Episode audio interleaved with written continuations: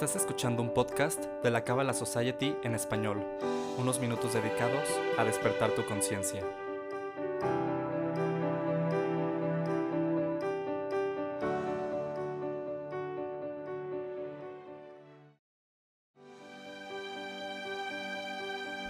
En esta última entrega profundizaremos en el tema de la muerte, su trascendencia a nivel personal y significado en el proceso evolutivo y de crecimiento personal así como sus repercusiones en nuevos ciclos de vida. Como anteriormente se había mencionado, el ser humano es producto de su tiempo, de sus causas y sus consecuencias, teniendo éste la posibilidad y la libertad de elegir entre todos los caminos posibles el que desee transitar, repercutiendo así en los procesos futuros y en su paso por la vida.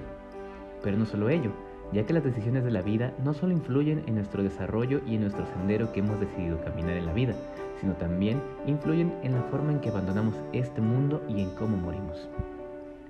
La Kabbalah tiene la ventaja del sistema metafísico de la escalera de Jacob, por el que podemos ver con precisión lo que revelan el mito y la experiencia, partiendo del momento de la muerte. Según los rabinos, hay 903 formas de muerte, la manera en que una persona muere se considera una indicación de cómo le irán las cosas en el Olam Haba o mundo futuro, que de hecho significa el próximo mundo o Yetzirah. Por ejemplo, una persona pía morirá suavemente, pero la persona maligna sufrirá grandes dolores cuando la psique se separa del cuerpo, pues la resistencia a hacer frente a sus acciones en la revisión de su vida es muy fuerte, o es posible que esté demasiado inmersa en la materialidad y le asuste la separación. Para la Kabbalah, hay mucho trabajo que hacer en los mundos inferiores antes de esa iluminación, y por ello considera el renacimiento como parte de un proceso continuo. El momento de la muerte se produce cuando lo físico y lo psicológico están tan separados que el alma vital llamada Nefesh en la Kabbalah no puede mantener sus sistemas sincronizados. Se dice que durante este proceso de muerte y desconexión del cuerpo pueden pasar hasta tres días para completarse de manera definitiva, pues las fuerzas vitales siguen reteniendo a los cuerpos en una especie de órbita hasta que quedan exhaustos y la nefesh colapsa. En ocasiones, durante este tiempo, los familiares y amigos oyen o ven a las personas recién fallecidas. Tales apariciones se basan en el hecho de que aún existe la llamada Selem, o imagen sombra, que se mantiene hasta que las energías vitales se han agotado. Según la tradición judía, la Nefesh se cierne durante un año aproximadamente en un estado denominado condición Sheol, o mundo inferior. Es decir, aquí abajo, donde todavía puede observar a los vivos, por eso la colocación definitiva de la lápida tiene lugar en el primer aniversario de la muerte, aunque también se debe a que un año se consideraba el tiempo requerido generalmente para la recapitulación y purificación del alma del difunto. La tradición añade que según la calidad de la vida y la conciencia de una persona se eleva o desciende a un nivel óptimo. Gehenna, el equivalente judío del infierno, es el estado en que se encuentran quienes insisten en quebrantar las leyes universales. La tradición afirma que la mayoría de la humanidad va y viene en la órbita de los Gilgulim, o las ruedas de la vida y la muerte. Este momento clínico contiene los factores tanto individuales como colectivos que determinan la época y el lugar de cada nuevo hado, a medida que avanza a través de sus etapas de destino. Según la tradición, los más evolucionados van a los lugares superiores de la escalera de Jacob, donde aguardan a que les hagan volver o entrar en los consejos internos de la humanidad, que vigilan a la especie humana, hasta que quizás alguno tenga la necesidad de descender y actuar directamente en los niveles inferiores. A esta clase pertenecen las personas como los santos y los sabios, los cuales seleccionan un momento para encarnarse de acuerdo con la situación general. La mayoría de las almas no llegan a las altas cámaras del mundo briático, donde la providencia organiza y adapta la grandiosa planificación de nuestro planeta, sino que permanecen abajo en el reino de Yetzirah. Durante este tiempo se revisan muchas conexiones antiguas con los que ya han fallecido, y los efectos a largo plazo de vidas, incluso anteriores, se ven a la luz de la última. Se reconocen las pautas, por repetidas, o los procesos efectuados en el intento de eliminar o desarrollar ciertas tendencias. Entre tanto, las personas de su propia generación con los que tienen relaciones kármicas o de grupo vienen y van en el tío vivo del nacimiento y la muerte. La noción de los grupos anímicos que se reúnen y dispersan en los mundos superiores y luego vuelven a encontrarse en la Tierra está avalada por pruebas. Millares de hombres y mujeres se reconocen entre sí, aunque no pueden recordar dónde se han visto con anterioridad. Algunos llaman a esto Kismet y se trata de individuos que realizan juntos alguna tarea. En ocasiones perciben realmente el motivo por el que el destino los ha juntado. Algunos llegan a ser cónyuges, amantes o amigos, y algunos son solo compañeros en el camino del espíritu que se han conocido y han trabajado juntos a lo largo de los siglos y en diferentes países. La mayoría de los individuos van y vienen entre los mundos en el flujo y reflujo de las familias, que se adelantan unas a otras en el transcurso de los siglos, al adoptar los papeles de niños, padres y abuelos, y a veces intercambian posiciones respecto a las relaciones y el sexo. Se dice que comúnmente en todos nuestros ciclos de encarnaciones regresamos al mismo núcleo familiar y en muchas ocasiones incluso bajo la misma nacionalidad, cada vez adoptando diversos roles, a veces siendo hijos de nuestros abuelos, padres de nuestros hermanos, abuelos de nuestros hijos. Lo cual debería darnos una visión y una perspectiva completamente diferente de nuestros lazos familiares y cómo los percibimos. Según la Kabbalah, antes de la gestación y el alumbramiento, nosotros, desde la bóveda de las almas, hemos elegido premeditadamente quiénes serán nuestros padres en la siguiente vida y el trabajo que tenemos que realizar con ellos. Se dice que los hijos se encarnan en calidad de maestros y son ellos quienes vienen a enseñar a los padres conceptos o ideas que por alguna u otra razón ellos no han podido aprender por su propia cuenta en esta vida. La tradición nos dice que existe una tendencia hacia uno de los sexos y que si se producen inversiones es para enseñar el punto de vista del otro sexo.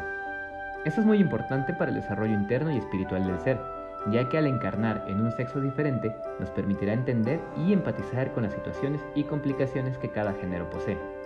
Sirve como una forma de elección que nos permite a través de la experiencia personal y vivencial erradicar rasgos impuros y desagradables de nuestro ser, tales como la violencia física, la cosificación, abuso, etc. En el caso de las parejas y las conexiones profundas, se dice que las psiques están aparejadas y se buscan unas a otras. Si funcionan de una manera íntegra, se conocerán y unirán, pero con demasiada frecuencia la gente se desvía de su camino, porque prefiere la seguridad, la posición social o cualesquiera otras diversiones que les hacen perder ese encuentro fatal con su otra mitad psicológica. Se ha dicho que el ánima del hombre y el ánimo de la mujer, que son las contrafiguras femenina y masculina en la psique, constituyen de hecho las imágenes didácticas de su par en ese mundo. Esta es una de las razones por las que las proyecciones del ánima y el ánimo son tan poderosas y tienen poco que ver con la realidad física de la pareja, según la enseñanza esotérica, cuando llega el momento del descenso, comienza un nuevo proceso. Tras haber sintetizado las lecciones de la vida anterior, ahora profundamente grabada en el cuerpo yetsidático, la experiencia se mezcla entonces con todo el conocimiento adquirido por ese ser humano desde su primera encarnación. Si la última vida ha sido traumática, por ejemplo, entonces dejará un residuo especialmente fuerte que puede afectar a la nueva vida de la persona en la próxima vida. Aquí empezamos a ver cómo un individuo llega a una nueva encarnación con una serie determinada de tendencias que quizá se basan en una serie de vidas desastrosas o armoniosas. La noción budista de que todo lo que somos es el resultado de lo que hemos pensado no solo incluye las experiencias de esta vida, sino de otras. Lo que uno haya hecho en la vida anterior debe de tener efecto en la siguiente, pues es inevitable que ciertas actitudes fijas generen unas situaciones correspondientes. El hombre de temperamento irritable debe, invariablemente, atraer conflictos. La mujer muy emocional, amar u odiar profundamente. Aquí es donde intervienen los supervisores, como a veces se les llama, pues pueden disponer que esa mujer se case con un hombre determinado a fin de que ambos aprendan a resolver sus problemas.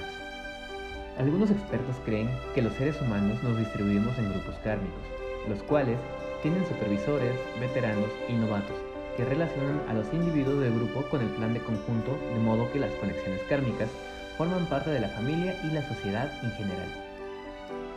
Se dice que la mayoría de las personas descienden y nacen en una secuencia general a fin de llevar una vida relativamente sencilla. Estas personas, en su mayoría, pertenecen al nivel de humanidad que aún no ha despertado y constituyen el fundamento del género humano.